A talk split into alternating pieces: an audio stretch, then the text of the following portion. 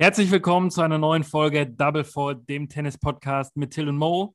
Till, Grüße gehen raus nach Berlin. Wie ist die Lage?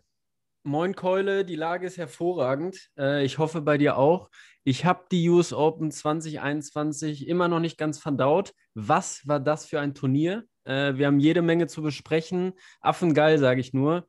Ähm, es wurde Historie geschrieben, sowohl bei den Damen als auch bei den Herren. Und ja, ich habe Bock und freue mich drauf, mit dir ein bisschen drüber zu quasseln. Ja, wir müssen über Woche zwei reden. Ähm, es wurde historisch. Ähm, das kann man definitiv sagen, sowohl bei den Frauen äh, als auch bei den Herren. Ja, historisch schlecht war unsere Prognose für Woche zwei. Ich glaube, nach der letzten Folge, keine 24 Stunden danach, waren Tsitsipas und Rublev in der unteren ähm, Hälfte raus.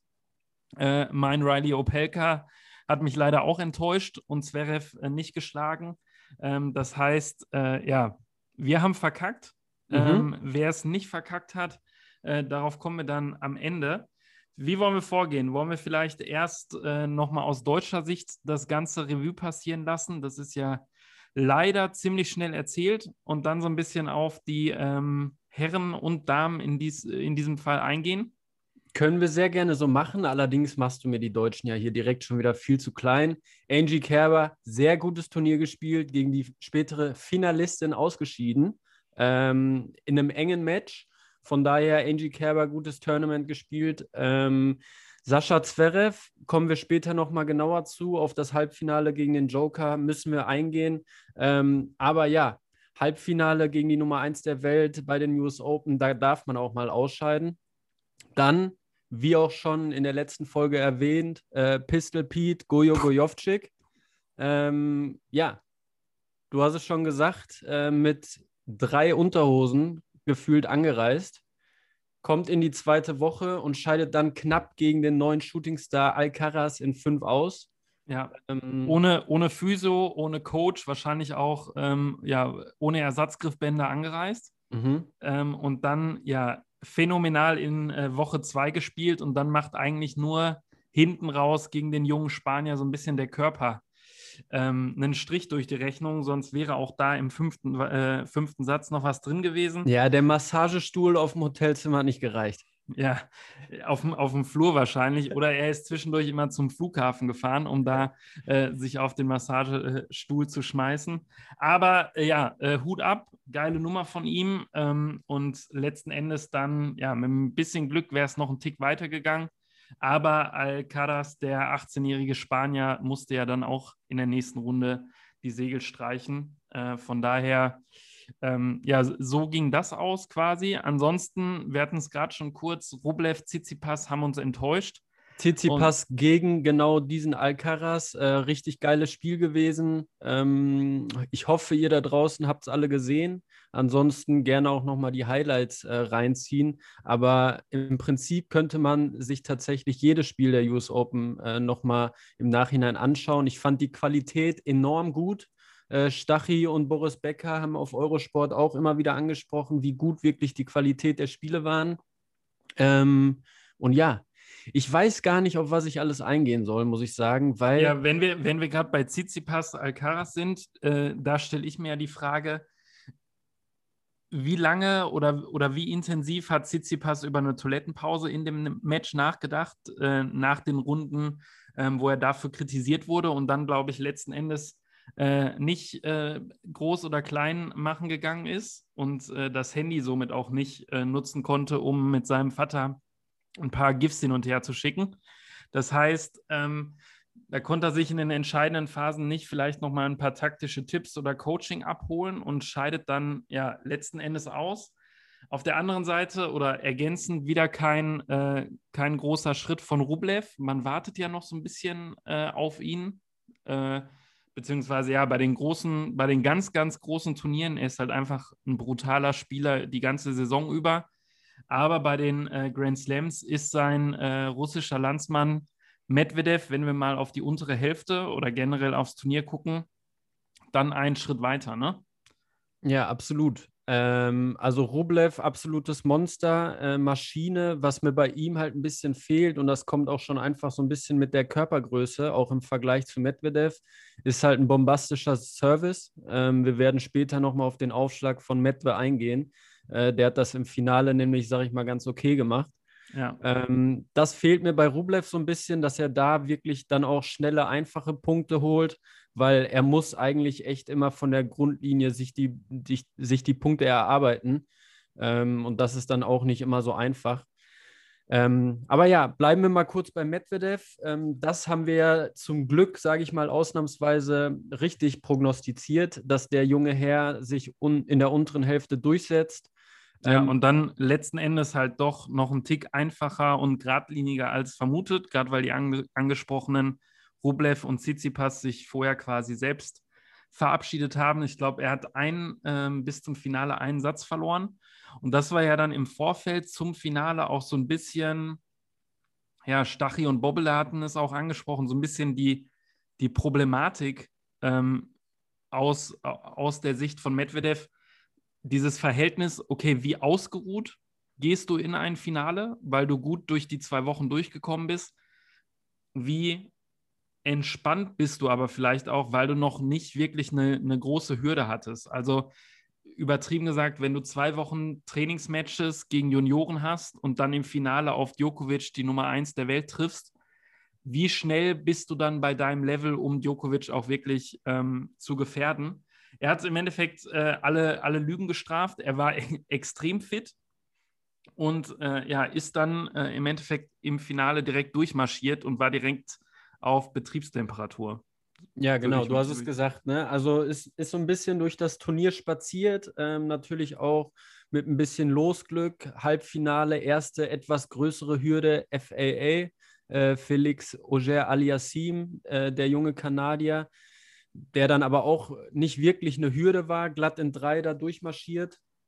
Ähm, genau, die spannendere Hälfte bei den Herren war definitiv die obere, ähm, wo es dann zum Halbfinale Djokovic-Zverev kam, was dann auch wieder ein Thriller wurde. Ähm, fünf Sätze, besseres Ende Djokovic. Ähm, ich saß bis Viertel vor fünf nachts vorm, vorm Schlepptop ähm, und war tatsächlich ja, ich habe lange dran geknabbert, weil an dem Tag war Djokovic wirklich schlagbar. Ähm, der Start vom fünften Satz hat mich Zverev dann ein bisschen hängen lassen, ein paar einfache Fehler. Also ich sag mal so, wenn er da den einen oder anderen Fehler weniger macht oder hier und da ein bisschen mehr Glück hat, vielleicht auch ein bisschen mehr Quote im ersten hat, dann äh, holt er das Ding erneut. Aber so äh, hat sich Djokovic dann erneut, wie so oft in seiner Karriere, am Ende doch durchgezogen. Ja, was für mich halt so ein bisschen ärgerlich war, du hast halt gesagt, ähm, Anfang fünfter Satz, so wenn du Best of Five spielst, ist es immer knapp und ist nicht das erste Match, bei dem dann fünfter Satz relativ schnell äh, ja, sich für eine Seite entscheidet. Ähm, da den, den fünften Satz hat der hat, hat Zverev am Anfang aus meiner Sicht so ein bisschen verschlafen beziehungsweise war dann einfach äh, schnell in Rückstand. Was für mich extrem ärgerlich war, was sich so ein bisschen durchs Turnier durchgezogen hat. Djokovic hat regelmäßig den ersten Satz nicht nur verschlafen, sondern auch verloren. Äh, so auch gegen Zverev. Und dann war es für mich so ein bisschen ärgerlich aus Zverevs Sicht, dass er halt da nicht dran geblieben ist. Weil wenn er da ähm, den, den, zweiten, also er gewinnt den ersten 6-4, ähm, ist der deutlich bessere Spieler. Djokovic nicht wirklich im Match und dann ist Zverev Anfang zweiter Satz nicht wirklich fokussiert oder lässt minimal nach. Und da hätte er so ein bisschen dem Joker auch schon den Zahn ziehen können. Das war halt ein bisschen, bisschen ärgerlich.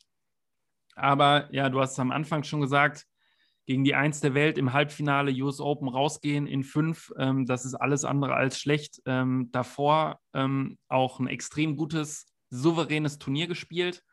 Und äh, ja, ich lege mich fest, äh, mit ein bisschen mehr Losglück sehen wir nächstes Jahr auf jeden Fall einen Grand Slam-Sieger, Sascha Zverev, entweder direkt in Melbourne oder dann am Ende des Jahres bei den US Open 2022. Ja, bin ich eigentlich bei dir. Ähm, Nochmal einmal kurz zum Spiel zu kommen. Zweiter Satz ging viel zu schnell weg eigentlich. Ähm, genauso wie der fünfte, wo, wo er dann ruckzuck 5-0 hinten lag.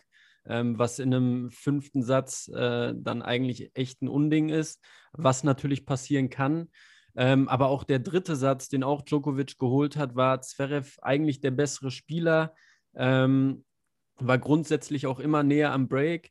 Also super ärgerlich, bittere Pille. Ähm, ich hätte ihn da gerne im Finale gesehen. Aber grundsätzlich, um nochmal auf das Jahr von Sascha Zverev zurückzublicken, mega, mega Jahr gespielt. Das Jahr ist ja auch noch nicht zu Ende. Ähm, Riesenschritt gemacht. Ich glaube, das Olympia Gold hat ihm richtig gut getan und ähm, glaube echt, dass da jetzt nächstes Jahr beziehungsweise die nächsten Jahre noch einiges kommen wird. Ja, das, äh, das unterschreibe ich. Ähm, vielleicht, bevor wir aufs Finale gehen, äh, noch ein Name, auf den man vielleicht achten muss. Ich finde ihn zumindest vom äh, Spielstil ziemlich geil. Äh, Lloyd Harris, ähm, der Südafrikaner, gegen den, ähm, gegen den Zverev dann im Viertelfinale spielen musste ich würde sagen, den, den sollte man für nächstes Jahr mal so ein bisschen äh, auf der Liste haben. Äh, zockt einen ganz geilen äh, Stil oder einen ganz geilen Stiefel. Ähm, aber ja, Final Countdown. Ähm, es ging ins Finale und dann, ähm, wir haben es eingangs schon gesagt, wurde es oder sollte es historisch werden, beziehungsweise es wurde auch so historisch. Ähm, kurz für alle Zuhörer da draußen, ähm, Nadal, Federer, Djokovic, alle 20 Grand Slams. Wenn der Joker das gewinnt, äh, hat er zum einen 21 Grand Slam-Siege und kann sich ja dahingehend zum besten aller Zeiten küren. Aber er kann auch, ähm, er kann auch nach Rod Laver der Zweite sein, der den Golden Slam gewinnt. Das heißt, äh, alle vier Grand Slam-Turniere äh, in einem Jahr. Das heißt, äh, ja, das, das war in den Medien, das war überall geschrieben. Ähm, ja, die, Bühne, die Bühne war quasi vorbereitet und äh, dann kommt Daniel Medvedev und serviert mal locker 6-4, 6-4, 6-4 durch. Und ja, was war das, bitteschön? Ja, du hast es gesagt, alles war angerichtet, alle haben auf Djokovic geschaut. Äh, die Nummer 21 sollte endlich her, damit er alleiniger ähm, Rekordsieger der Grand Slams wird. Deswegen in meinen Augen auch ähm, für Medvedev, sage ich mal, eine recht einfache Situation vom mentalen Aspekt her. Klar, der spielt äh, wieder News Open Finale, ist nicht sein erstes Grand Slam Finale Natürlich ist da eine gewisse Nervosität und Druck da, aber er wusste auch, dass alle auf Djokovic schauen, alle damit rechnen, dass, der, dass er das Ding da holt. Und wie er dann angefangen hat und das Ganze dann auch äh, durchserviert, durchgespielt hat, war wirklich von einem anderen Stern. Viel besser hätte man nicht spielen können. Ähm, Aufschlag war nicht selten so ein dominantes Aufschlagspiel gesehen ähm, vor allem gegen einen der besten Returnspieler aller Zeiten, wenn nicht sogar der beste. Ähm, ja, was der junge Mann da, Agassi. was, was, der junge Mann da äh, fabriziert hat, war tatsächlich Weltklasse. Woran er noch ein bisschen arbeiten muss, ist sein Jubel.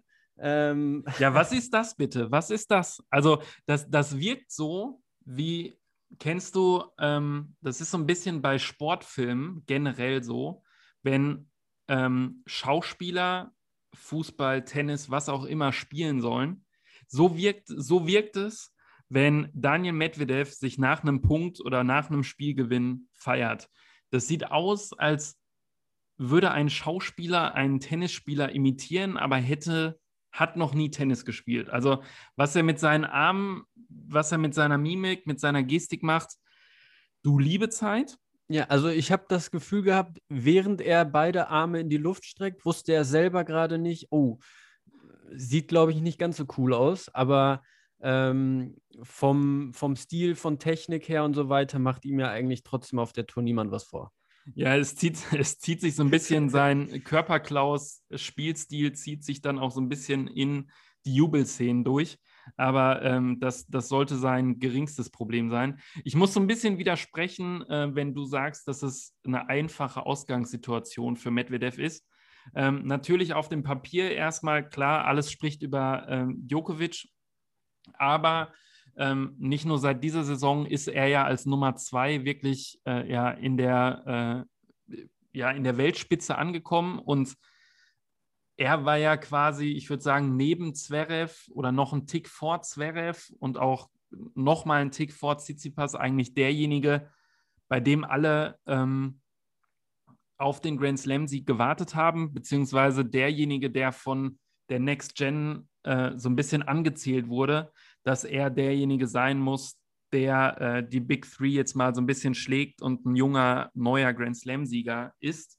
Von daher würde ich sagen, auf dem Papier ja, aber ich glaube, so, so, sobald du den ersten Ball zum ersten Aufschlag hochwirfst, ist es dann nochmal was anderes. Gerade wenn du merkst, okay, so wie er dann auch gespielt hat, voll durchgeladen und du merkst, okay, scheiße, das funktioniert ja. Ich gewinne den ersten Satz, ja, wie spiele ich jetzt weiter? Ja, okay, ich muss so weiterspielen. Du gewinnst den zweiten Satz und für mich war es eigentlich von außen so, als er den zweiten gewonnen hat, war für mich, okay, jetzt ist das Match 50-50. Weil vorher dachtest du die ganze Zeit, ja, Djokovic dreht das eh noch, Djokovic dreht das eh noch. Und dann hat er im, im dritten auch so ein bisschen nachgelassen, ähm, aber immer noch keinen Fehler gemacht. Ähm, also einfache Ausgangssituation irgendwie ja, aber wie er es dann runterspielt, komplett, ja, ja nicht emotionslos, aber komplett durchgezogen, ist halt äh, ja aller Ehre wert, würde ich, ich sagen. Ich weiß komplett, was du meinst, aber ich glaube echt, dass der da so reingegangen ist, wie, ey, wenn ich hier glatt in drei verliere, wenn ich ein absolutes Battle in fünf verliere, dann bin ich trotzdem Teil von einer historischen Nacht. Verliere ich gegen Djokovic im US Open Finale, war ein geiler Abend, alle hatten Spaß und hip hip hurra. So, so stelle ich mir vor, ist er da reingegangen. Und äh, dass er dann so serviert, wir reden ganze Zeit über, über seinen Aufschlag, der natürlich auch absolut brutal war, aber der junge Mann hat auch einfach grundsätzlich kaum einen Fehler gemacht. Ne? Also. Ja, ähm, das, äh, das, das war so das Faszinierende. Wir haben ja während des Matches auch so ein paar WhatsApp-Nachrichten äh, hin und her geschossen. Ähm, man hat ja die ganze Zeit darauf gewartet, okay, jetzt kommen zwei, drei, vier, fünf Rallyes, entscheidende Punkte, wo Medvedev als sicherer Sieger aussieht, dann aber einen an die Netzkante legt oder einen neben die Linie legt oder Djokovic dann doch nochmal mit einem Konterschlag kommt. Genau diese, diese Bälle, an denen sich Djokovic eigentlich gegen seine Gegner immer hochzieht und seine Gegner gleichzeitig runterzieht mental. Aber diese Punkte kamen einfach nicht. Ja. Das war halt so das Brutale. Du dachtest wirklich, okay, Djokovic spielt wirklich gerade am Limit, aber der andere da drüben macht keine Fehler. Er hat trotzdem eine Länge drin, er hat eine Platzierung in den Schlägen drin, sodass Djokovic nicht wirklich ja, kontern konnte oder nicht wirklich was eingefallen ist, um sich wirklich an gewissen Bällen äh, oder an gewissen Punkten dann hochzuziehen. Ne? Also auch mental er hatte dann einmal den Schläger zerhackt, wo man so ein bisschen dachte, ja, okay, jetzt spielt er sich so ein bisschen frei, weil du halt einfach auch gemerkt hast, der Junge ist extrem angespannt. Dann auch noch die Szene, wo er kurz vor Schluss ähm, dann ja das Bündnis mit den New Yorker Fans schließt und auf der Bank heult. Ähm, du hattest aber nie so wirklich das Gefühl, okay, das ist jetzt ein Turning Point, jetzt kann was passieren. Ja.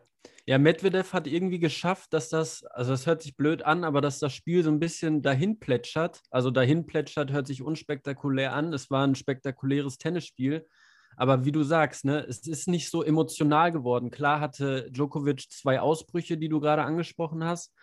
Ähm, aber, ja, aber er, hat, er, hatte, er hatte keine Situation, wo er eine, eine, eine 40 Punkte oder 40 Schläge Rallye hatte, die Faust geballt hat, seinen kranken, wirren ja. äh, äh, Augenblick oder seinen Blick in den Augen hatte. Ja. Ähm, und ja, es war verrückt, weil ähm, man hat ja auch gemerkt, also du hast es gerade schon angesprochen, emotional 5-2, glaube ich, Seitenwechsel im dritten Satz. Djokovic äh, vergräbt seinen Kopf im Handtuch und fängt an zu weinen, weil er halt ähm, das erste Mal so wirklich die Liebe in New York vom Publikum spürt. Ähm, alle wissen ja, dass, dass er ähm, nach Federer und Nadal so ein bisschen, ja, wie soll ich sagen, übernimm du? Ja, der, der, der kleinere Held ist oder der, der Held oder der Fanliebling in einer gewissen, äh, in einem gewissen Bereich nur und halt einfach nicht die Popularität als Sportler ähm, ja, weltweit erlangt. Äh, er ist halt einfach vielleicht nicht so der, der Typ oder der, der Gentleman, ähm, der sich so generell in die Massen, äh, in denen sich die Massen verlieben. Vielleicht ist es auch einfach nur der Nachteil, dass er noch mal zwei, drei Jahre jünger ist als die anderen beiden und sich eigentlich der komplette Tennissport über diese Generation an dem Duell äh, des spanischen Matadors gegen den Schweizer Gentleman irgendwie hochgezogen hat. Und bis heute hat er da ja nicht so wirklich, ähm, ja, neben Osteuropa, sage ich mal, so sein, sein Standing oder sich als Marke irgendwie platzieren können. Ähm, ich glaube, das nagt so ein bisschen die ganze Zeit an, an ihm. Und dann gab es halt ja, die Liebe des New Yorker Publikums. Ich glaube, es war, gab selten ein, ein so einseitiges Publikum bei einem Grand Slam-Finale, womit äh, Medvedev dann natürlich auch noch so ein bisschen gespielt hat, äh, aber alles im Rahmen eigentlich. Ähm, ja, sodass ich glaube, dass er sich einfach drei Stunden lang nicht wirklich freispielen konnte oder auf, auf das Match konzentrieren konnte. Und letzten Endes hat man dann halt auch gesehen, dass das dann halt nicht reicht, um gegen einen wie Medvedev dann zu gewinnen. Ne? Ja, ja, man hat äh, gemerkt, dass irgendwie sehr, sehr viel auf ihm lastet. Deswegen dann auch dieser Ausbruch. Ähm, ja, Medvedev äh, hat ihn paniert, ähm, so hart es sich anhört, aber 4-4-4 ähm, war dann letztendlich doch eine glatte Nummer. Ja, vor allen ähm, Dingen, es hätte auch 4-4-2 sein können. Ne? Ja. Also, ähm, und dann, genau, was ich dann natürlich noch sehr schön fand, ähm, war die Siegerehrung wo beide sehr respektvolle äh, Worte füreinander gefunden haben, was immer eine sehr, sehr schöne Sache ist. Ähm, genau. Ja, da vielleicht äh, die, die eine Bemerkung oder Beobachtung, dass nach Team, nach Zverev dann auch Medvedev äh, sagte, dass für ihn äh, Djokovic der größte aller Zeiten ist. Ähm, da müssen wir, glaube ich, nochmal in gesonderter Folge drüber sprechen. Aber ja, auf jeden Fall schöne Worte von beiden. Ähm, Djokovic auch äh, ja, mit extremer Fairness, äh, Sportsmanship gegenüber sowohl den Fans als auch dann Medvedev. Und für mich die perfekte Überleitung eigentlich zum Damenfinale, weil was wir da sowohl auf dem Platz als auch ähm, in den Interviews oder in den Reden danach ähm, gehört haben und gesehen haben, das war schon à la Bonheur, würde ich mal sagen. Gerade wenn man ja. bedenkt, dass da eine 18-Jährige gegen eine 19-Jährige spielt. Ich glaube, wir müssen für die Zuhörer einmal kurz ähm, ja, die, die Konstellation erklären. Ähm, wir haben zwei Gegnerinnen, äh, 18 gegen 19, die 18-jährige Britin, die noch nie äh, äh, ein Spiel auf der Tour gewinnen konnte, die als Qualifikantin dann letzten Endes auch die Siegerin war. Emma Raducanu gewinnt, das, äh, gewinnt als erste Qualifikantin überhaupt ein Grand Slam Turnier. Und ich glaube, ähm, ja, der Damen, äh, das Damentennis äh, kann sich beruhigt zurücklehnen. Ähm, da kommen auf jeden Fall Mädels nach, die sowohl spielerisch als auch vom Kopf her ähm, ja, die, die WTA-Tour auf jeden Fall prägen können. Ja, definitiv. Also nach dem Spiel äh, Laila Fernandez, die ja die andere Finalistin war, gegen Angie Kerber, habe ich tatsächlich so gut wie jedes Damenmatch gesehen. Ähm, Laila Fernandez, richtig, richtig gute Damen auf dem Weg ins Finale geschlagen. Und ähm, auf der anderen Seite dann Emma Raducanu. Das Finale habe ich auch geschaut, war ein sehr, sehr cooles Match. Ähm, beide halt auch so ein bisschen unterschiedliche Charaktere, unterschiedlicher Spielstil. Und wie du schon angesprochen hast, äh, 18 und 19 Jahre, Emma Raducanu zehn Spiele bis ins Finale, beziehungsweise bis zum Sieg durch die Quali ohne Satzverlust. Ähm, also ja, das ist wirklich kaum in Worte zu fassen, ähm, was sich da abgespielt hat. Und dann. Ja, ich glaube, das war halt wirklich äh, Sportgeschichte, was wir da gesehen haben. Ne? Und ich ja. glaube, auch äh, sowohl von dem Moment als auch zukünftig, wenn man sich die beiden mal anguckt, du hast den Spielstil angesprochen. Ich glaube, das kann schon, die beiden können schon richtungsweisend sein, wohin sich das äh, das Tennisspiel auf der WTA-Tour auch so hinentwickelt. Ne? Also das war, das war nochmal ein Tick aus meiner Sicht über dem, was wir größtenteils jetzt das restliche Jahr gesehen haben. Und wenn das der Ausblick ist, dann äh, werde ich in Zukunft auch wieder mehr Damen-Tennis gucken. Ja, also ich fände es sehr, sehr geil, wenn die beiden Damen äh, beziehungsweise Teenies quasi die nächsten 10, 20 Jahre im Damentennis prägen, beziehungsweise äh, quasi eine neue Ära starten nach Serena Williams. Ähm, dass man da mal wieder wirklich zwei Damen hat, auf die man blickt, auf die die ganze Welt blickt. Die ähm, vielleicht dann auch zusammen, hoffen wir mal, mit Naomi Osaka auch so ein bisschen die Marke WTA wieder nach vorne tragen oder weiter pushen weltweit. Ja. Eine sehr, sehr coole Story dazu ist ja auch, vor Wimbledon dieses Jahr hatte Emma Raducanu 2000 Follower auf Instagram. So, wie viele hat sie jetzt nach dem US Open Sieg? Mm, 5 Millionen. Ja, äh, halten wir mal den Ball flach. Es sind 1,8 Millionen, aber ähm, man sieht, da ist eine gewisse Popularität schon mal da mit 18 Jahren. Kann man so sagen, ja. Also, die US Open 2021, ähm, mega viele kleine, coole Geschichten geschrieben. Ähm, wir haben es angesprochen, bei den Herren erster Grand Slam-Sieg für Daniel Medvedev, der den Golden Slam, die große 21 vom Djokovic verhindert, auf eine sehr, sehr spektakulä spektakuläre, dominante Art und Weise. Ähm, und dann noch bei den Damen ähm, das Teenie-Matchup 18 gegen 19 mit Emma Raducanu als Gewinnerin erste Britin seit 490 Jahren, glaube ich, die einen Grand Slam gewinnt. Ähm, also für mich affengeiles äh, Grand Slam-Turnier. Ja, und das macht Lust auf mehr. Äh, ich würde sagen, ähm, das soll sich jetzt auch gar nicht so anhören, als wäre die Saison vorbei. Ähm, es geht Schlag auf Schlag weiter. Ähm, wir sind jetzt ähm, im Mitte des Septembers. Es kommen noch die großen Turniere. Es kommen hinten raus ähm, dann auch nochmal die ATP und WTA Finals. Ähm, und ich würde sagen, wir packen die US Open 2021 ein in unsere, äh, ja, in unsere Geschichtsbücher und sprechen dann in der nächsten Folge über alles weitere auf den beiden äh, Profitouren. Und bis dahin, hört rein, bleibt dabei, wir hören uns. Tschüssi.